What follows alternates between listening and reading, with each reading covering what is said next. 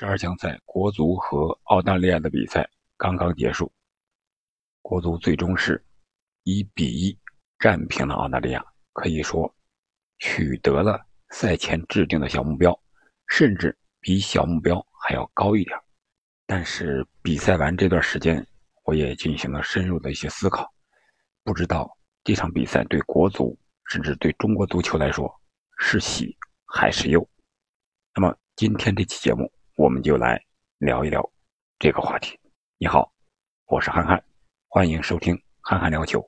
如果想获取更多的赛事信息和赛事分析，请关注公众号“科曼赛事分析”。科曼就是巴萨主帅罗纳德·科曼那个科曼。好了，我们话归正传。这场比赛首发上，李铁是排除了。四大规划球员集体首发，这个首发可以说是千呼万唤始出来呀，也是到了绝路被逼出来的。四大规划球员在本场比赛表现是非常的亮眼啊！虽然是蒋光太是在上半场第四十分钟的时候就因为肌肉拉伤被迫换下了场，但是替补出场的王刚打的也是非常不错的。然后在前场的洛国富、艾克森和阿兰能够拿球，相互之间能够形成配合，而且拼得非常凶。特别是洛国富还有这个艾克森，都是受到了对方的重点盯防，而且屡屡在他们身上啊下黑手啊，使那些一些小动作对他们进行犯规，上肘呀、踩他们脚腕啊。可以说，这几名规划球员体现出了他们应有的水平，特别是在精神层面，给国足带来了很大的一些变化。就这场比赛本身而言，我觉得还是可喜的啊。一个是结果上是一比一从澳大利亚身上我们拿了一分另外就是比赛的整个过程，在四名规划球员的带动下，啊，国内的本土球员也发挥出了非常好的水平，特别是。第二次代表国足出场的这个徐新，本场比赛是打完了全场，而且与第一场比赛相比，明显是啊放松了很多，而且敢于带球，敢于突破。中国队制造那个点球，就是徐新发的前场任意球，澳大利亚队员打到了自己的身上，然后吴磊点射破的门，啊，所以说只要给这些球员机会。他们还是能发挥作用的。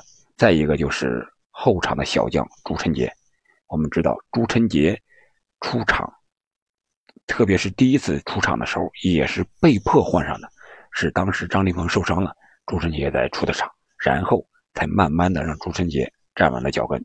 那么打了多场比赛的朱晨杰，本场比赛可以说是发挥也是非常稳定的，而且比赛的经验也越来越足了啊。虽然那个进球。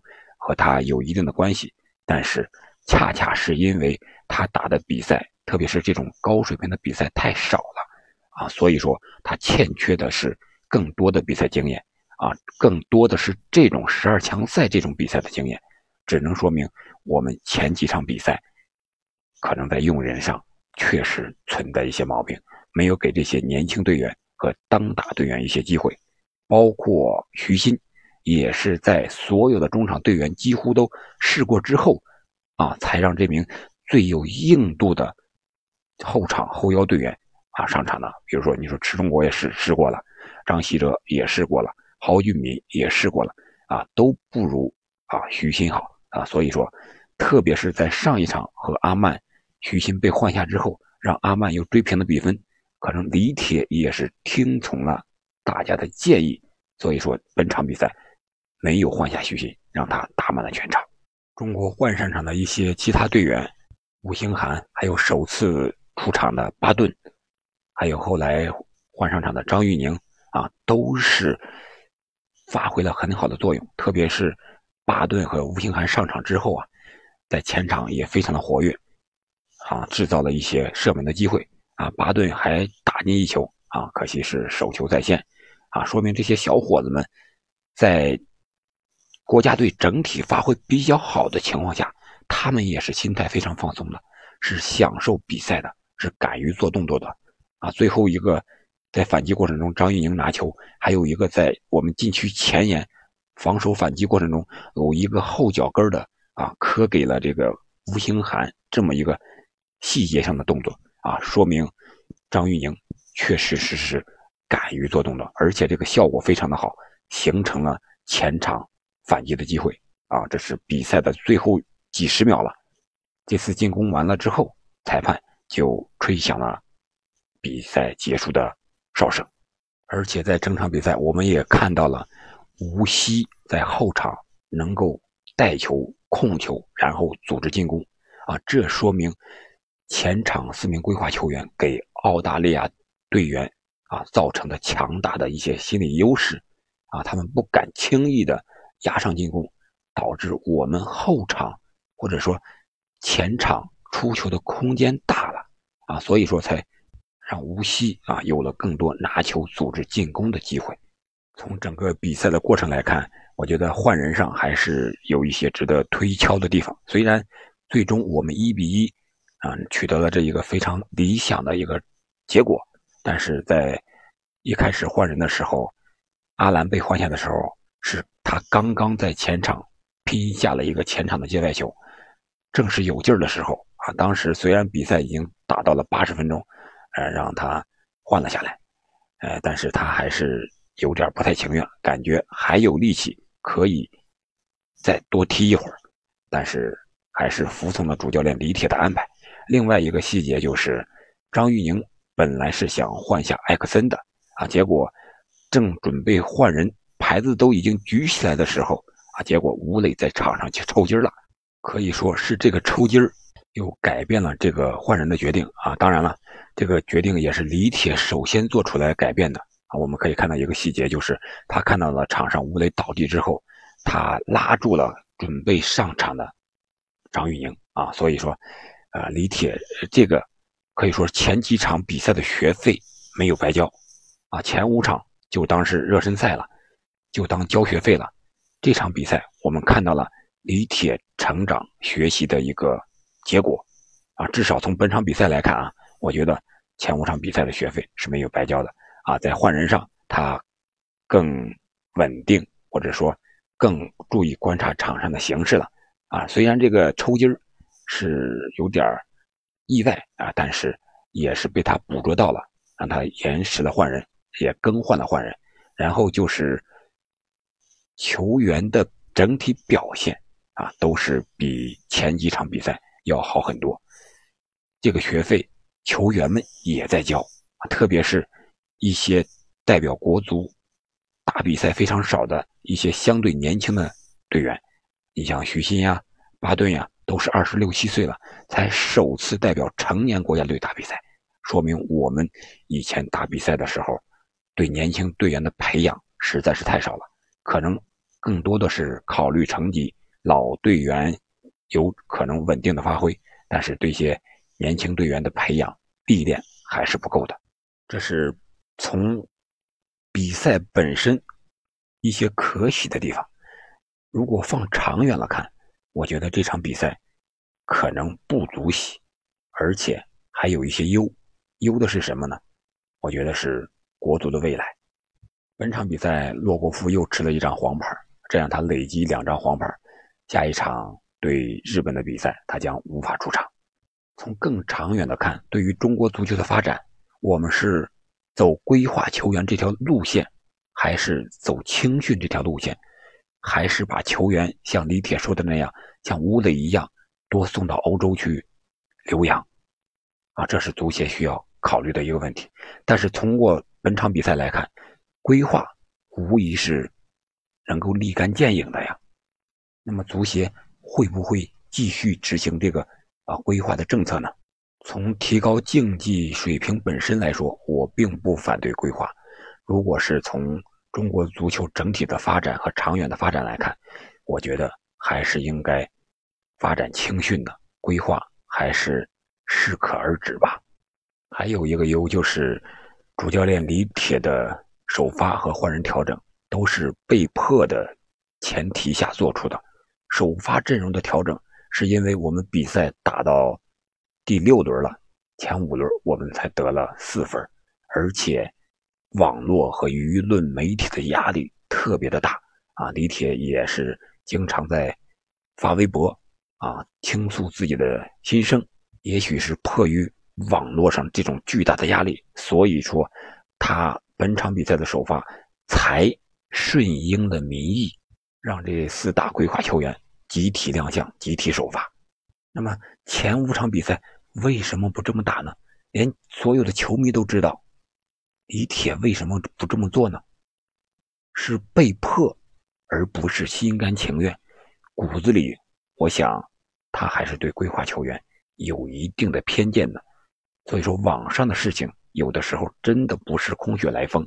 但是本场比赛我们也看到了李铁实实在在的成长，至少他敢于自我打脸，敢于自我否定。无论在什么情况下，在绝路也好，在山重水复疑无路也好，他能够做出这样的调整啊，说明他也意识到了自己的错误，敢于在这个时候自我否定。啊，也是需要极大的勇气的。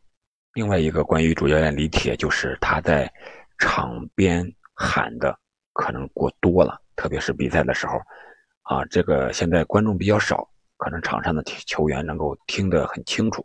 我们在场下在电视机前观看比赛的，都能够非常清楚的听到李铁在喊什么，啊，无锡什么什么大鹏到什么位置怎么样？我觉得。主教练这个提醒是应该的，会不会显得李铁有点太紧张、太不相信队员了？整场比赛都在喊，确实李铁指挥比赛很认真、很投入，但是也很累，也让队员无法自由的发挥。当然了，在李铁看来，他的职责是需要及时的调整，把他在场下看到的旁观者清、当局者迷的这种情况及时的传达给。场上的队员，让场上的队员更好的站好自己的位置，履行好自己场上的职责。另外一个镜头交代的就是李铁和他助教团队的交流多了一些，特别是在换人的时候啊，大家都前呼后拥的挤在一起，都在为这支国家队啊，都在出谋划策啊，都在干自己应该干的事情啊。可能前几场比赛也有，只是镜头没有交代到。但是本场比赛确实特别的明显啊，可能李铁也收到了一些专业人士或者说是球迷的一些反馈的意见，他也在进行了自我调整和成长啊，这是忧和喜的一些地方。无论如何吧，非常恭喜国足的小伙子们能够在澳大利亚身上啊取得一分。虽然没有取得两场比赛四分的这样一个目标，但是能够拿下两分也是非常不容易的。至少就比赛本身而言，还是非常值得肯定的。现在我们可以看一下前六轮比赛结束之后的一个积分：沙特队是战胜了越南队，积分是达到了十六分，他们的出线形势是一片大好。而澳大利亚队被我们逼平之后。现在是十一分，不出意外，日本队赢下阿曼之后，应该是他们排在了日本队之后，日本队上升到了第二位。日本目前是积十二分，澳大利亚是十一分，阿曼队依然是积七分，排在第四，我们是积五分，排在第五。理论上，我们还存在着出现的机会，但是仅仅是理论上了。如果我是说，如果啊。早就像这场比赛一样，用所有的规划球员啊首发在前场有一个进攻的三叉戟，让他们相互之间配合，也许比赛的成绩就不会这么差了。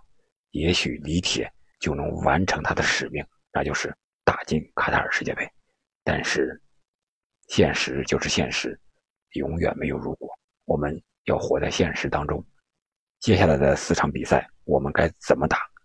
我想对李铁来说是一个更大的考验，对于中国足球来说也是更大的考验。不能让一场好的比赛就遮住了所有的问题。其实，说实话，在本场比赛开踢之前，我是希望国足要输得更惨一些，为什么？我想让国足尽早把这块遮羞布给扯下来，多暴露一些问题，让那些说的算的人能够尽早的警醒，啊，尽早的干一些实事，让中国足球早日走上正确的道路，不能老让球迷们这么揪心的看比赛了。好的，关于国足和澳大利亚这场比赛赛后的一些点评啊，我就聊这么多。希望前几场比赛的学费，国足的小伙子们，还有主教练李铁，乃至中国足协都没有白交学费，能够继续成长。祝中国足球好运！好的，我们下期再见。